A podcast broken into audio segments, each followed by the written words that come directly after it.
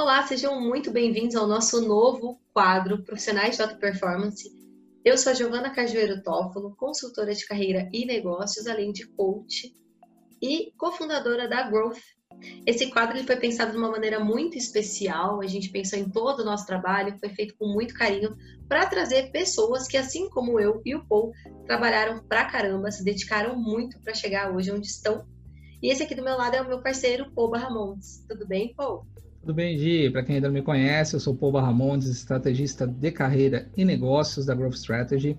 E está sendo um prazer estrear esse quadro contigo, Gi. Hoje nós vamos receber a Melina Koenig. Ela é diretora de vendas e marketing da Nexans. Ela vai compartilhar a sua história e bater um papo delicioso com a gente. Eu tenho certeza que você vai se inspirar e obter vários insights. Então eu vou usar aqui a sua metáfora, já pega papel e caneta e anota os insights dessa super profissional de alta performance que vem por aí. Olá, Melina, seja muito bem-vinda. A gente está estreando um quadro novo aqui com você, então é uma honra ter você aqui com a gente. E para o pessoal que ainda não conhece a sua história, conta um pouquinho como foi sua trajetória para você chegar até onde você está hoje. Legal. Hoje é, obrigada pelo convite, seu e do Paul aí. É um, é um prazer para mim também estar aqui com vocês e contar um pouquinho da minha história. Bom, é, eu gosto de começar a minha história contando um pouquinho quem eu sou, né? Então, eu comecei como filha, como sobrinha, como irmã, é, neta, depois eu fui amiga, fui namorada, fui esposa, sou esposa, sou madrasta e finalmente eu sou mãe do pequenino Davi aí de um aninho que está me ajudando aí no, nessa jornada de aprendizado e no papel que a gente tem nessa, nesse ambiente familiar, né? Por que, que eu gosto de contar assim? Porque para mim a família é uma base muito importante de pilar, de força, de, de te impulsionar. E eu sou privilegiada nesse sentido de fazer parte de um, um time né, é, de, de família muito bacana, de gente que suporta e de gente que realmente te impulsiona para frente e eles são permeiam a minha história profissional, né, nesse sentido. Então eu comecei cedo, eu tinha uns 14 anos, eu me aventurei aí a ser tia da recreação é, de um buffet de festa infantil, onde eu acho que eu me divertia muito mais do que as crianças, eu acho. Mas, mas era foi mesmo um teste muito mais para para eu conquistar a minha independência, aquele dinheirinho que permitia você fazer um negocinho, outro aqui, começar a me desenvolver me conhecer como profissional, né? E aí eu fui então é, me, me aventurar então na faculdade. Eu tive alguma dificuldade para escolher aquilo que eu queria fazer e eu acabei em função de inúmeras oportunidades né, que se desenharam na minha frente optando pelo jornalismo fiz uma faculdade de jornalismo, concluí, mas eu nunca atuei como jornalista, né? Uma coisa muito curiosa, tanto que quando eu falo hoje que eu tenho formação de jornalismo, a pessoa fala, nossa, mas sério? Porque não tem é, muita relação com como eu desenvolvi minha carreira profissionalmente. Por quê? Porque eu me pautei nas oportunidades que apareceram, né? Na época, até por ser muito nova, tal, eu não tinha aquela coisa de planejar o meu futuro, de saber aonde que eu quero chegar. Eu ia escolhendo aquilo ou desenvolvendo aquilo que fazia mais sentido para mim. E aí é, eu acabei ingressando no mercado corporativo, mesmo com essa base de jornalismo, eu entrei no mercado corporativo, trabalhei como estágio aí em algumas empresas de serviço, focado em venda, tudo. E no meu último estágio eu fui é, ingressei aí no, no, mercado industrial. Foi a minha primeira experiência numa empresa de porte industrial, né? E fiquei um tempo como estagiária é, já estava aí há, alguns anos e pensando aí o que, que seria da, no meu próximo passo no momento que eu fosse eu me formasse quando surgiu uma possibilidade aí da, da, da empresa fazer uma pesquisa de clima e eles fizeram um sorteio para escolher quem seriam as, as pessoas que participariam da pesquisa. E eu, como uma pessoa bastante sortuda, é, que não tinha até então ganhado nem rifa beneficente, né? Eu fui escolhida, claro, né? A estagiária do departamento de comunicação e marketing foi escolhida. Eu não me lembro muito bem da conversa com a consultora. Eu me lembro da, da, de uma das perguntas que ela me fez. Ela falou assim: "O que, que você espera da empresa?" E é óbvio que a minha resposta não poderia ser diferente do que eu queria ser efetivada. E eu fui. para minha surpresa, assim, é, não, não, houve uma continuidade dessa conversa, nem com o meu gestor, nem com a empresa, nem com a consultora, mas apareceu aí, então, essa oportunidade de efetivação e eu agarrei. E foi uma surpresa mesmo, porque num momento paralelo aí, eu tive uma experiência curiosa, né? Que depois de muito tempo que eu fui entender o que isso estava representava, o que isso significava. Eu tive uma conversa de corredor com um diretor comercial que falou assim para mim: ah, não se preocupa não, você é mulher, você tem chance de fazer um bom casamento e garantir o seu futuro. Eu, vinte e poucos anos, primeira experiência, falei, não sei o que isso quer dizer, não respondi nada e, e encarnei na aventura, fui, embarquei na aventura. E fiquei mais alguns anos, né? A empresa depois foi vendida para uma grande multinacional da, da, do mesmo setor. E aí foi onde me despertou, eu falei, puxa, eu acho que eu posso ir um pouco além, né? Eu estava feliz com aquela vida, com aquela condição, mas eu acho que eu posso ir um pouco além. E a gente é, montou um time de integração, eu fui parte do time de integração na minha área, e a gente tinha lá os nossos objetivos de é, otimizar recurso, redução de custo, padronização de, de, processos, porque é uma característica natural de um processo de fusão. E a gente fez. E eu comecei a me interessar bastante, né? E cheguei até a, a tentar trabalhar alguns dias na semana do outro lado, né, para me integrar, tudo. E aí apareceu uma outra oportunidade de uma posição na, na, na matriz mesmo, que por é, circunstâncias daquele momento eu acabei não, não conseguindo essa oportunidade.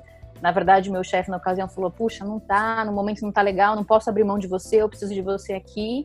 Mas oficialmente eles me disseram: Ah, o seu nível de inglês não tá adequado, mas eu abracei esse feedback, fui estudar, tirei um certificado de proficiência, que eu falei, não, eu não vou perder oportunidade por conta disso, mas ah, fiquei um pouco, né, chateada, porque, enfim, era uma, uma oportunidade bem bacana.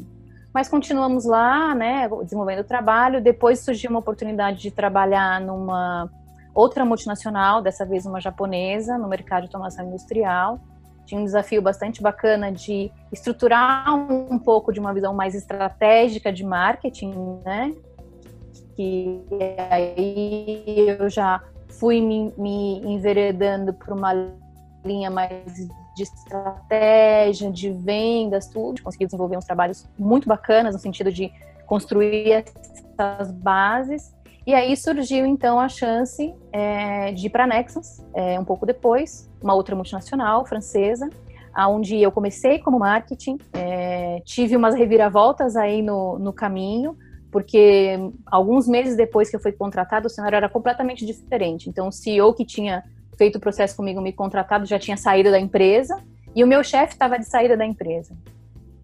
E aí rolou um pouco daquela insegurança do que, que ia acontecer, até que o chefe do meu chefe, né, o diretor que era chefe do meu chefe naquela ocasião, me chamou para um alinhamento, né? E aí aconteceu um segundo episódio curioso, né, que eu, que eu, eu gosto de, de contar, que ele falou assim para mim: Olha, você é mulher, você é nova, não é do nosso mercado, mas eu acho que dá. Aí eu já estava um pouquinho mais antenada, falei: É, sou profissional de marketing, eu posso vender cigarro, carro, caminhão, comida e cabo. Então, acho que eu dou conta. E aí continuei. E aí teve uma outra reorganização e eu comecei a trabalhar direto com o CEO naquela ocasião.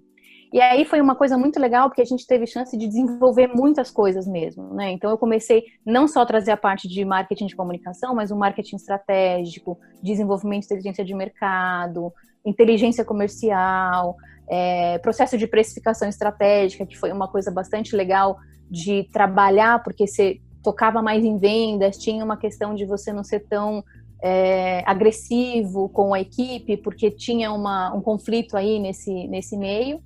E aí a gente desenvolveu, é, eu com a minha equipe, uma, um processo muito robusto, bacana. A gente tinha uma equipe bem bacana naquela época. E surgiu então uma outra oportunidade dentro da mesma empresa de fazer o cascadeamento de tudo isso a nível América do Sul. A empresa tinha uma organização naquele momento é, regional. A gente respondia para a organização Américas. Eu passei a responder para VP de Marketing Estratégico Américas, sendo responsável pelo marketing estratégico da região da América do Sul. E foi muito legal fazer essa integração, né? criar essa rede e de, de, alinhar processos padronizados, otimização de recursos, conhecimento das pessoas, a conexão com essas pessoas, né? e tentar, ao mesmo tempo, influenciar uma equipe que não respondia para mim diretamente, porque eu era uma senior advisor, vamos dizer assim, né? Desses processos, cada um, claro, respeitando a cultura do local, o desenvolvimento do local, mas foi muito legal. E depois eu tive, é, eles me pediram para voltar ao Brasil, foco total Brasil, porque tinha algumas questões aí de é, um turnaround de Brasil aí, que a empresa estava com algumas dificuldades aí.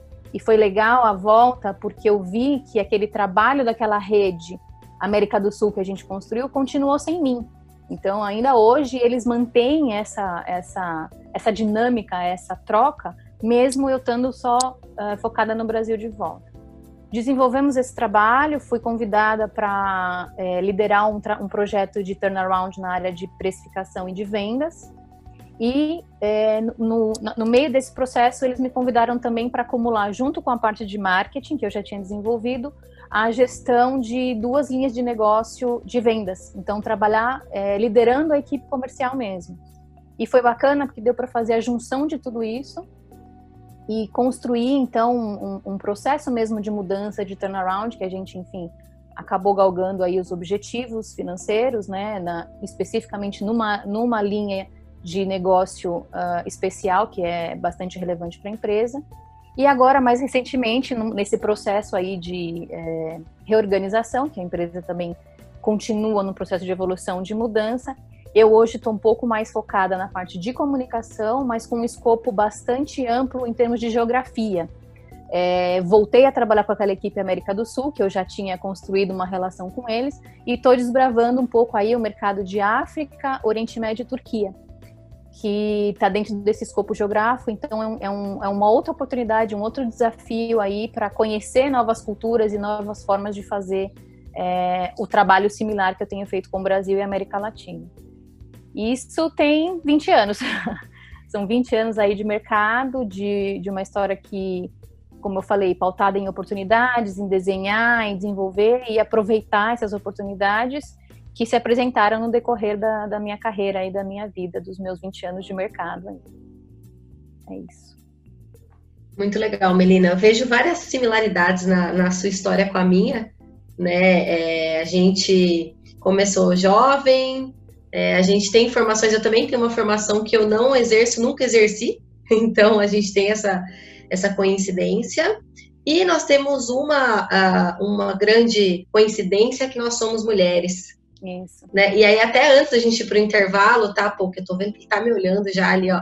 Mas até antes da gente ir para o intervalo, eu queria te fazer uma pergunta, assim, de cunho até um pouco pessoal, mas é, ouvindo a sua história, que você, você, com muita classe, viu, com muito requinte, você trouxe o termo curioso, né? Tiveram situações curiosas. Eu não tenho tanto requinte assim, talvez usaria outro nome, mas é, o que eu queria te perguntar é o seguinte: o que você precisou aprender, seja enquanto competência técnica ou mesmo soft skills, que eu acredito que seja mais o caso, para lidar com situações desse tipo, né, de misoginia ou um preconceito ou uma falta de credibilidade por ser mulher? O que você precisou aprender na tua carreira que você aplica até hoje? Eu acho que aqui tem um aprendizado que eu ouvi da minha mãe quando eu era adolescente, né? A minha mãe dizia pra gente que, de novo, a família tá aparecendo aí como um suporte, né? Minha mãe dizia pra gente que você só aceita uma provocação se você quiser. O outro pode te provocar e você aceita só se você quiser. Eu nunca dei muita importância para o peso da que estava acontecendo, né? Então eu relatei dois episódios, tiveram mais alguns, né? nessa, nessa minha trajetória, mas eu aprendi a dar algumas respostas educadas de classe para sair, enfim, dessa situação, mas eu nunca me deixei abater, nunca me deixei me levar por aquele, aquela provocação da outra pessoa que, que muitas vezes é inconsciente, porque isso é uma coisa de sociedade, não é uma coisa de indivíduo, né? Hoje, é, depois desses 20 anos, eu percebo o peso disso e a frequência com que isso acontece. Naquela ocasião, nas ocasiões que eu vivi, não, eu não tinha tanto essa clareza. Mas eu acho que essa, esse aprendizado que eu tive lá na adolescência com a minha mãe, de não me deixar abater por isso, ela chamou de provocação na época, e hoje eu falo dessa, dessa força, vamos dizer assim, né?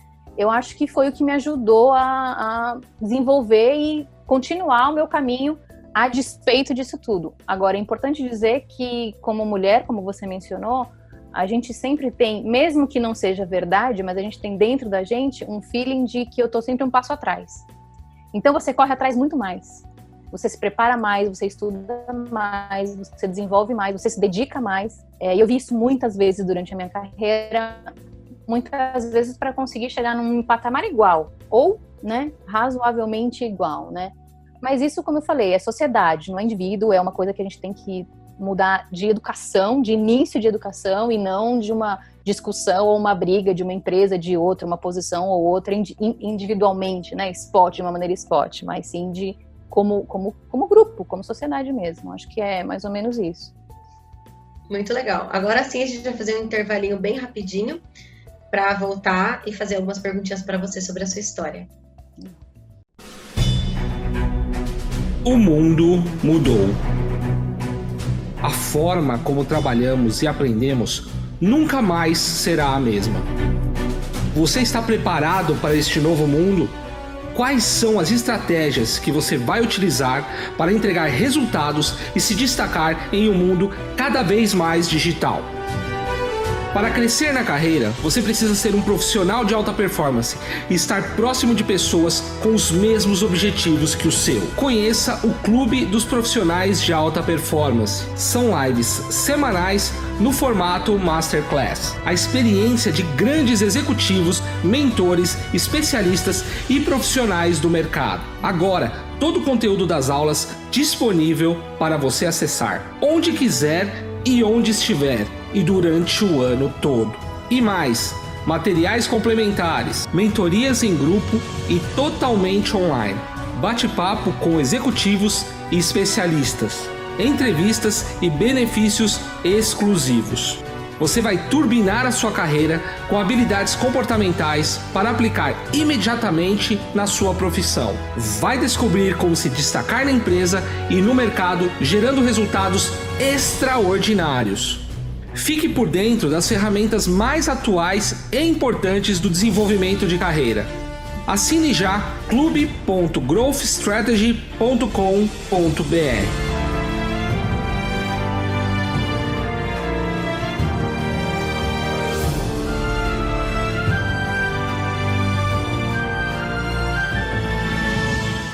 Voltamos. Nossa, Melina, que história incrível, né? E uma história que se repete para muitas mulheres, né? É, eu sou uma pessoa que sou envolto num ambiente de mulheres, né? Ou seja, sou eu e meu sogro, né? E mais, mais um cunhado, o resto é tudo mulher, né? Minha irmã, meu pai teve, é, depois de velho, teve mais uma filha, também mulher, minha irmã teve gêmeas, eu tive menina, é, e ainda para mim me soa estranho quando esse tipo de coisa acontece, porque 2020, né? É, e você uhum. ouvir que ao longo do tempo você passa por essas situações, a gente ouve isso muito acontecer. De qualquer forma, uma das coisas, uma das dúvidas que eu tenho, né, e que eu sempre pergunto quando eu posto para as mulheres é, é, por mais que você consiga é, dar as respostas e lidar com isso, é, você ainda tem que voltar para casa com isso, né? E chega um momento que isso cansa, né? Isso vai, vai é, virando algo que você fala assim, mas por que tem que ser assim? E aí você tem que começar a tentar se provar, né, constantemente. Isso vai roubando a sua energia, isso vai trazendo uma carga. Como é que é isso é, para você? Como é que tem sido isso, ou foi isso principalmente, ao longo da sua carreira? Como é que você administrou essa, essa pressão interna? É, eu queria só botar uma curiosidade nisso que você falou, que é interessante, que 100% dos casos curiosos que eu tive, esses homens, né, tinham filhas. E eu sempre pensava, principalmente recentemente, né, eu sempre pensava o que, que ele acha, o que ele espera que aconteça com a filha dele quando for a vez dela, né?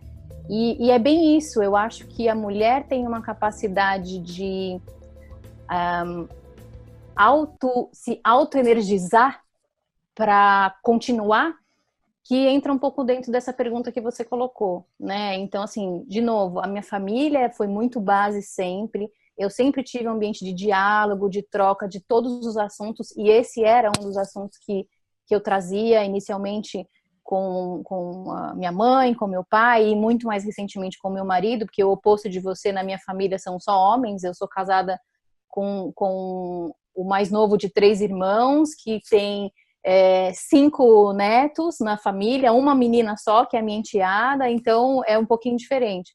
Mas eu sempre tive esse espaço de diálogo e, e eu acho que é nato isso, né? A mulher naturalmente tem essa capacidade de falar, não, peraí, vamos respirar e vamos dar um passo adiante. É óbvio, óbvio que tem dias que você fala, meu, de novo isso, cara, não é possível.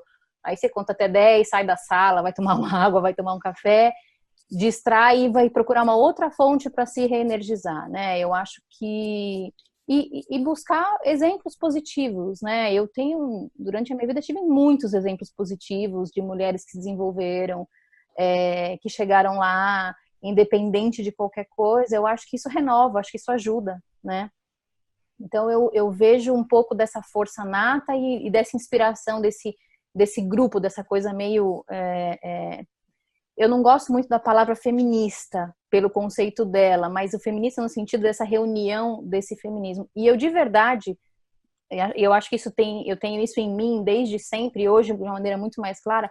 Eu acredito na diversidade, nesse equilíbrio das coisas, porque a mulher sempre dá uma, uma visão diferente e não é só porque é mulher. Eu já trabalhei em grupos majoritariamente femininos que era importante ter uma figura masculina, quer dizer, o oposto, né, independente da do preconceito ou da fala, porque se tem outra visão, porque equilibra, porque muda a, a, discussão, né? Então, eu acredito nisso. E eu acho que isso também me traz um pouco dessa força para dizer, vamos lá, vamos continuar, porque devagarzinho a gente vai tentando fazer diferente, vai tentando mudar. Eu acho que eu consegui plantar uma sementinha na cabeça dessas pessoas que eu tive contato para, pelo menos, prestar atenção na casa deles, né? Nas filhas que eles têm e que vão de uma maneira ou de outra, ingressar no mercado de trabalho, porque eu duvido que eles desejem que elas tenham um bom casamento e dependam dos maridos para ter um futuro brilhante na frente. Eu duvido disso, mas não conheço a história depois, mas eu realmente não acredito nisso. É, eu, não acredito nisso e eu, e eu entendo da seguinte forma, né? Posso até ser criticado por isso e eu vou ser massacrado por homens. Falar assim, cara, você está indo de contra é, o, o ser masculino, mas na verdade, por viver num ambiente feminino, eu tenho que.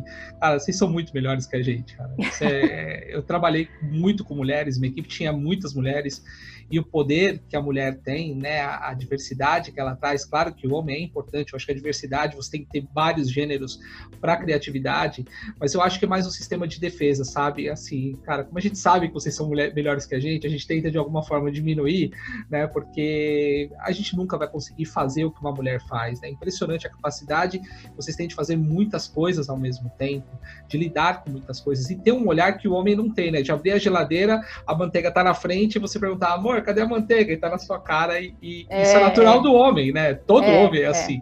É, então é algo muito interessante que eu entendo dessa forma, né? É, espero que isso mude ao longo do tempo, porque eu não acho nem um pouco justo. Eu acho que a questão é, é equidade, né? Todos têm capacidades, né? E você tem que respeitar as pessoas pelo que elas são, independente do gênero, independente do que seja, né? É isso aí. Isso aí. Eu queria sair um pouquinho desse tema agora para voltar no, numa outra questão.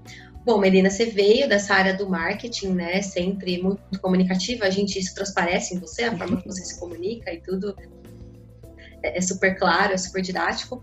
Mas o marketing eu também né, tô um pouquinho aí nessa área, colocando um pezinho nessa área, e eu entendo que o marketing é uma área, assim como algumas outras correlatas, tecnologia, vendas, que demanda muito aprendizado contínuo, muda muito rápido, é o tempo inteiro uma novidade essa habilidade de pesquisar sempre, de buscar conhecimento, de aprender novas coisas, técnicas, competências, você já tinha em você desde sempre ou você precisou desenvolver ao longo da sua carreira? Eu sempre gostei de aprender, né? Sempre gostei de estudar. É, tanto que eu, eu, sou formada em jornalismo, é, fui estudar comunicação na época, porque tinha correlação é, com o jornalismo. Depois eu fui estudar um negócio, um tema nada a ver, que eu fui estudar história contemporânea, que era uma coisa que eu gostava, e fui estudar marketing, fui estudar gestão empresarial, então sempre gostei disso, né? E eu acho que isso é importante no mundo corporativo, porque essa nossa área, essa área de marketing, essa área de vendas, não existe hoje, já não existia antigamente, hoje muito menos receita de bolo, né? A gente falava em alguns momentos sobre a customização, cada um é de um jeito, tal.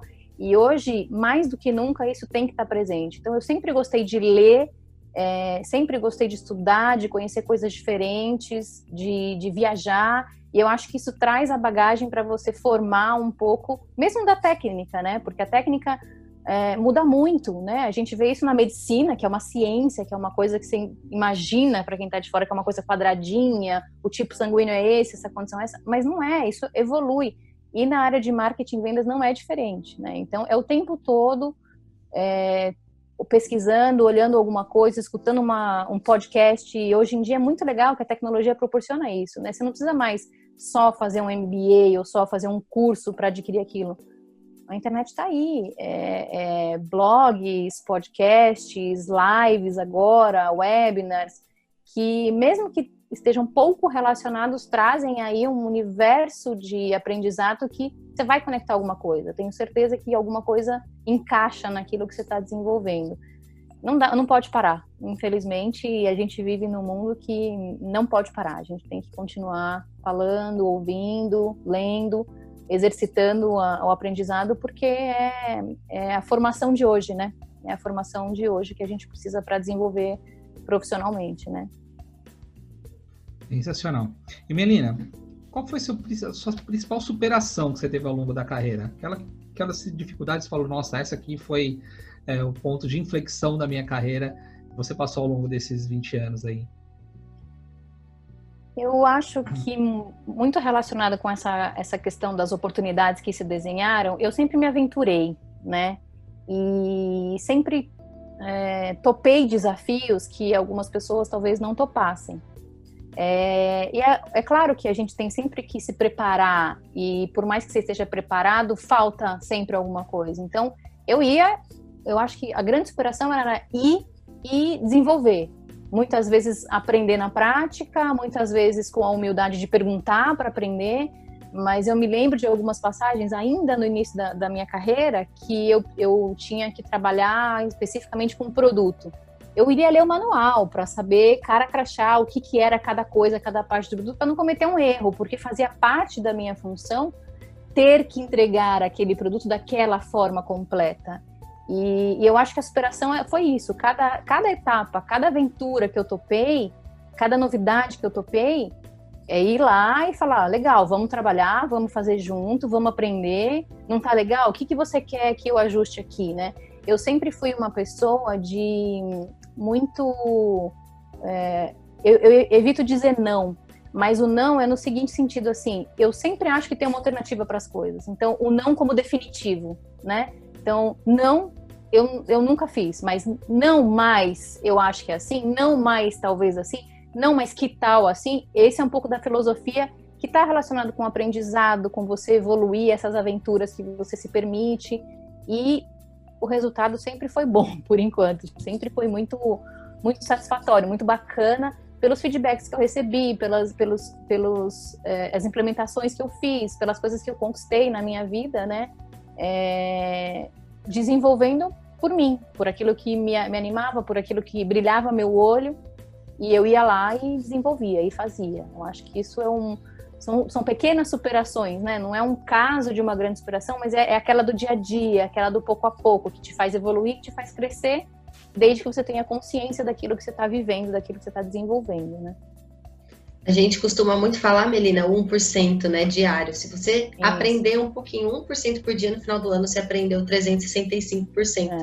É, é né? As pessoas tendem a desvalorizar ou tendem a ter um olhar só para aquela super superação, passei um super perrengue, tirei um mega aprendizado, quando na verdade os pequenos aprendizados unidos superam todo e qualquer aprendizado grande que você teve num momento de crise. É então, essa, essa sua visão é bem interessante nesse sentido. É isso mesmo.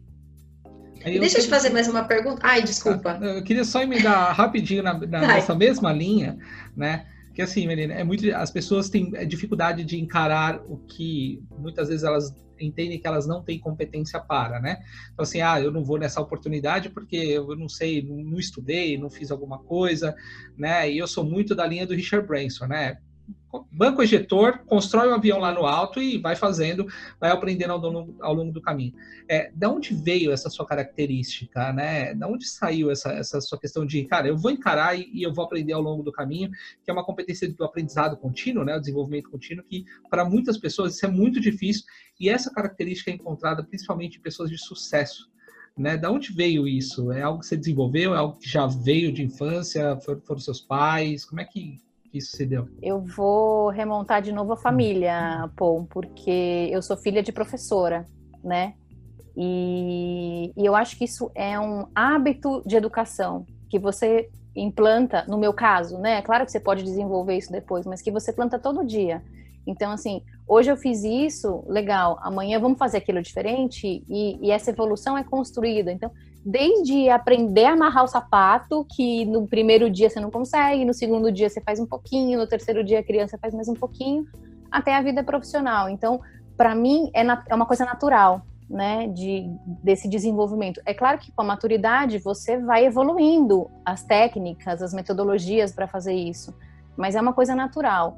É, eu vejo muita gente descobrindo isso, desenvolvendo como uma habilidade mesmo, mas, mas para mim é, é parte do que eu sou, porque veio dali daquela formação desde pequena, de fazer um pouquinho agora, um pouquinho depois, e aí você vai desenvolvendo, superando 1% por dia, como a Giovana falou, até você conseguir é, conquistar aquilo que chegar lá, né? Conquistar aquilo que você realmente desenhou no início, que você imaginou no início, né?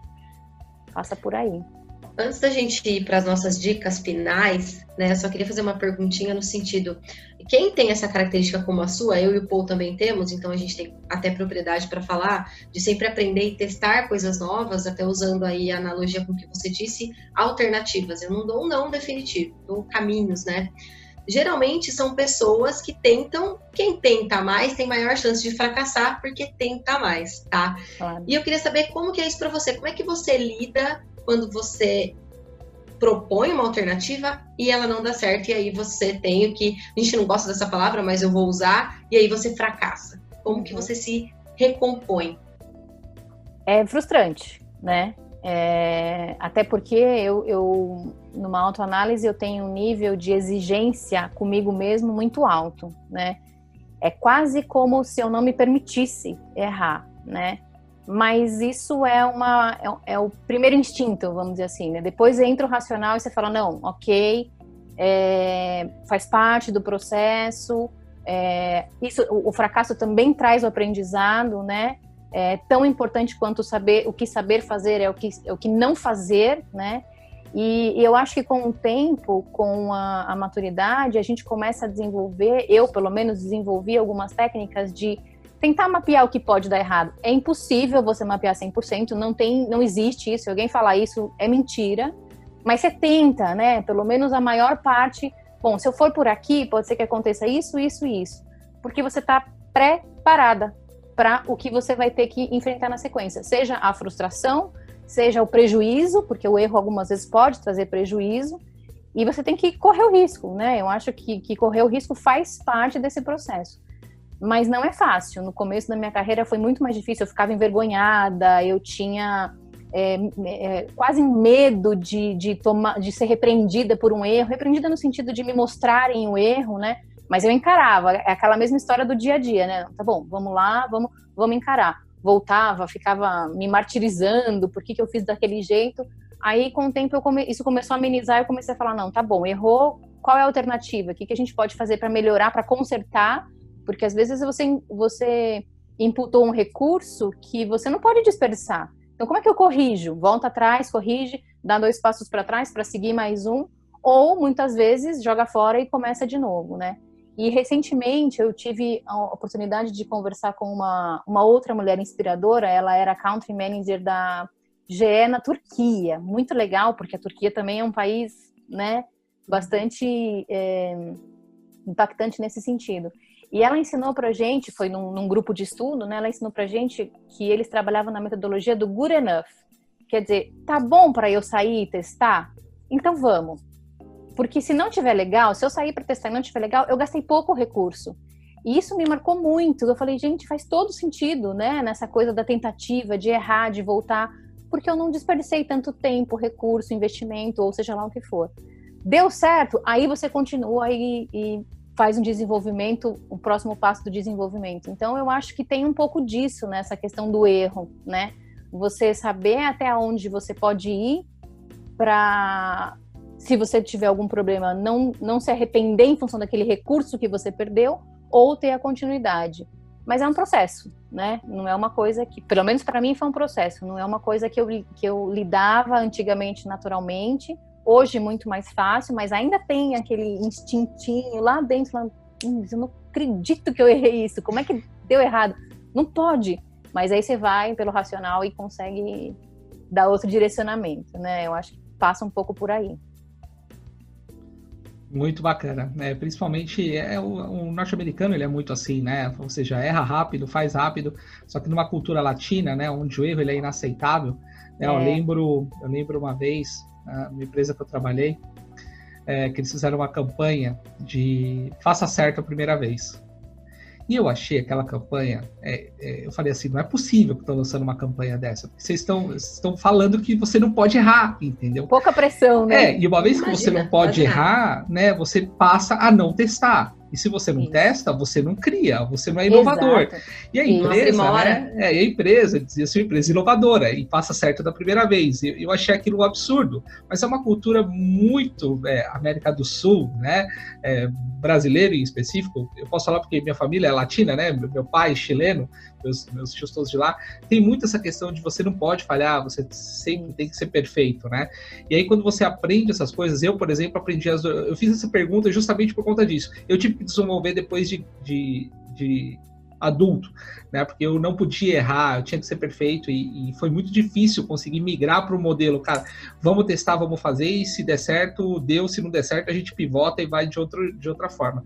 Mas é muito interessante é, você trazer esse ponto, principalmente que é uma cultura que precisa alavancar aqui no Brasil, né? O erro Sim, ele faz parte, somos humanos, Lógico. e se a gente não erra, a gente não inova, a gente não faz, a gente não cresce, então muito bacana.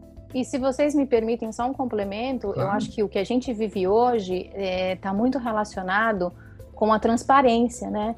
Então, hoje mais do que nunca, é, as empresas, as, grande as grandes marcas que eventualmente cometem um erro, porque é possível, seja de qualidade de produto, seja de posicionamento, o legal, o bonito é você dizer, desculpa, errei, e vou lá e conserto. Isso é, isso é fato, isso gera mais resultado, inclusive financeiro para a empresa, em termos de valor de mercado e etc., do que simplesmente ignorar ou falar assim, não, deixa eu ficar quieto aqui, eu corrijo, mas não falo para ninguém. O que te faz perder valor, te faz perder cliente e, e, e credibilidade, né? Então, a gente está começando a ver isso no ambiente corporativo, mas tem que chegar no indivíduo, porque isso é muito de, de pessoa, né? De como você trata a pessoa, de como você administra o erro do outro também, porque não é só o seu, mas como é que você administra o que o outro fez de errado? Você já vai falar, poxa, não acredito que tá... ou você vai falar, ó, vamos, vamos olhar junto, vamos entender aonde que está errado, né? O que que aconteceu? E eu, eu vejo uma tendência, ainda muito no ambiente como marca, como instituição, mas tem que, tem que desenvolver rápido, porque é, é o que você falou, tolhe a criatividade e a inovação, e a gente está vendo aí como é importante a gente ter velocidade de inovação e criatividade no mundo que a gente vive hoje, né? Exatamente. E aí, para a gente ir encerrando para o final, né, Melina, a gente queria saber uma dica de algum livro que te impactou, que você goste, para indicar para o pessoal que está assistindo agora aqui com a gente. Eu queria contar dois para vocês, né? É, e eu vou explicar por quê. O primeiro é um livro que chama-se Nos Bastidores da Disney, do Tom Kahneman. É, ele dá uma aula ali de como tratar o concorrente, como tratar o cliente, de humildade, né? Tem um trecho do livro que ele até comenta assim que a, a Disney considerava as empresas de telemarketing e de viagem como seus concorrentes pelo nível de satisfação que o, eles imputavam no cliente, né? Quer dizer, não são concorrentes diretos, mas ele satisfaz o cliente muito mais do que eles faziam. E, e ele coloca, é, é, ele conta, na verdade, no livro, ele narra aí a, a descrição de um curso é, de gestão que a Disney oferecia para altos executivos. Eu nem sei se esse curso ainda é disponível, mas é muito legal, isso me marcou muito, porque eu acredito muito nessa, nessa relação, nessa, né, nessa tensão que você tem no olhar para o outro, seja ele o concorrente, mesmo que por menor que seja, ou por mais inimaginável que ele seja, e o cliente, obviamente, né? Ou um parceiro, ou um público de interesse da sua empresa, né? Então esse foi muito marcante, eu já li faz alguns anos, mas sempre tem coisas que me, do livro que me vêm à cabeça. E a segunda dica que eu queria dar, eu, depois dessa conversa eu não podia deixar de dar, é o Minha História da Michelle Obama. Eu li ele recentemente, é, é magnífico, né? Então ele fala, ele não entra muito na, na linha de política, partidário, nada, eu acho que isso é bacana, mas ela fala muito como, como é o desenvolvimento de uma mulher negra nos Estados Unidos nos anos 90, antes de é, Obama, ele ainda era Barack só, e ela era só a Michelle, é, advogados querendo dar propósito para a vida como indivíduo e aonde ela chegou e o que, que ela planeja para o futuro. É sensacional, eu acho que todo mundo tinha que ler, e obviamente em especial as mulheres, porque tem um exemplo de inspiração muito bacana aí, que para mim mexeu comigo profundamente, foi muito uma leitura muito legal. Então, queria deixar essas duas dicas aí para o pessoal aí para vocês. Fantásticas dicas. É, eu já tive a oportunidade de ler os dois, Bastidores da Disney é um livro fantástico. Essa, essa, essa história que ele conta, né, de você encarar o seu concorrente. Às vezes a gente olha, você quer, acha que o concorrente é o mesmo do segmento, né? Isso. Na verdade, não, né? Quando você pensa na excelência do cliente, qualquer um que atende o cliente, desde a barraquinha de cachorro-quente até uma grande companhia, é, seu, é, é uma, alguém que você tem que se inspirar, né? E o da Michelle, para mim, ele é o exemplo clássico do que nós falamos aqui, da mulher por trás do Obama, né? O Obama é o Obama porque tinha a Michelle do lado. Se não fosse. É, com certeza. Assim, assim como com o John Nash, que eu achei injusto, ele ganhou o prêmio de economia, mas por é, trás verdade. do John Nash, a Alicia Nash foi que levou ele a ser o que ele era. A né? vida né? então, inteira, assim, né? Mesmo é, depois então, de divorciados. São exemplos que, que, que, mostram a importância da mulher por trás de, de, grandes, de grandes nomes e é muito inspiradora. Dois livros excelentes que vale a leitura com certeza. Isso aí. E para finalizar, a gente queria saber uma dica de carreira para quem está começando ou está em transição e quer alavancar a vida profissional e galgar cargos maiores, melhores. Eu volto no que a gente falou do, do estudar, né? E, mas eu queria fazer uma ressalva que não é o estudar de, só de você ir à escola, de você fazer a faculdade, a pós-graduação. É, não, é o, é, é o da disposição de se atualizar. Então, assim, seleciona é, influenciadores, empresas que você gosta, sites que te chamam atenção e acompanha isso, porque sempre tem aprendizado, né? É, eu, eu tenho essa formação de marketing e essa vereda de vendas aí, mas eu gosto muito de um site que chama-se Hot Rock Content, que é, na verdade, eles, eles vendem um serviço de consultoria para marketing, né? Mas eles têm um conteúdo gratuito gigantesco, maravilhoso no universo de marketing do, do, da técnica ao comportamento do cliente. E isso me faz aprender, me faz conhecer. Eu acho que o aprendizado é o caminho para uma evolução aí de, de carreira, né? É lógico que é, tem N fatores para ser levado em consideração como dica, relacionamento com as pessoas, o teu comportamento. Eu acho que hoje a gente vive muito mais numa fase de a técnica você aprende, o comportamento é, tá, tá, em evidência, né? Como que você vai se portar diante de uma situação, isso é muito importante. Mas eu acho que o aprendizado contínuo e, e não só de do, o formal, vamos dizer assim, né? Mas aquele que você escolhe é, no dia a dia é, é super importante. Eu acho que faz, faz diferença no final das contas.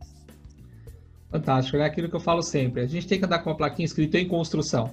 Né? E a Isso. cada dia que passa a gente está aprendendo alguma coisa nova, de tudo, para aumentar o seu, seu, é, o seu como é que vai falar? Não é bastante, repertório. É, repertório para aumentar as suas técnicas, né? Porque você pode aprender desde cozinhando até Sim. no esporte, né? até assistindo a gente aqui, né? Como pois é, estamos fazendo agora. É uma forma de aprendizado também. Fantástico, uma bela de uma dica. Então, muito legal. Muito obrigada, Melina, pela sua participação. Foi incrível. A gente sempre fala isso, mas não é mentira. É sempre muito melhor do que a gente esperava. A gente sempre sai com um monte de insight, um monte de dicas e aprendizados. Então, a gente agradece de coração pela sua participação. Eu que agradeço o convite e à disposição de vocês. Obrigado, Melina. Obrigada.